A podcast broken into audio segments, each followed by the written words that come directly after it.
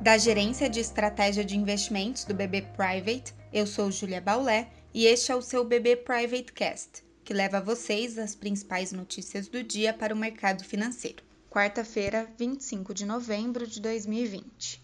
Após as altas recentes dos índices acionários no mundo, com recordes de cotação para o Dow Jones, por exemplo, que atingiu a marca dos 30 mil pontos pela primeira vez, as bolsas amanhecem oscilando e realizando um pouco dos lucros enquanto aguardam uma agenda importante de indicadores econômicos para os Estados Unidos.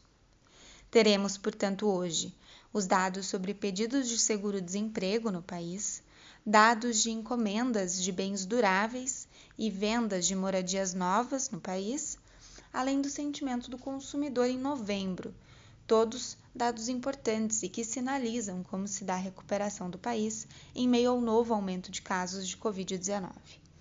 Ainda, será divulgado o dado revisado do PIB norte-americano do terceiro trimestre e a ata da última reunião do FONC.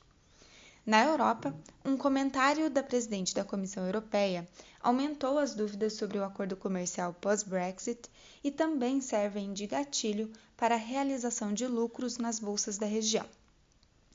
Foco, então, para essa agenda de indicadores que tem força para mexer com os mercados.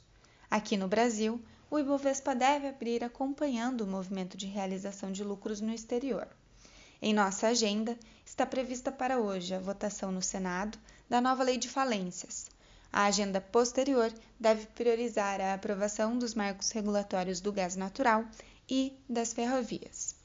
Apesar desses encaminhamentos, o risco fiscal permanece sob atenção, ou seja, não dissipam o desconforto com a não votação de outros projetos essenciais, como a PEC emergencial e o orçamento de 2021.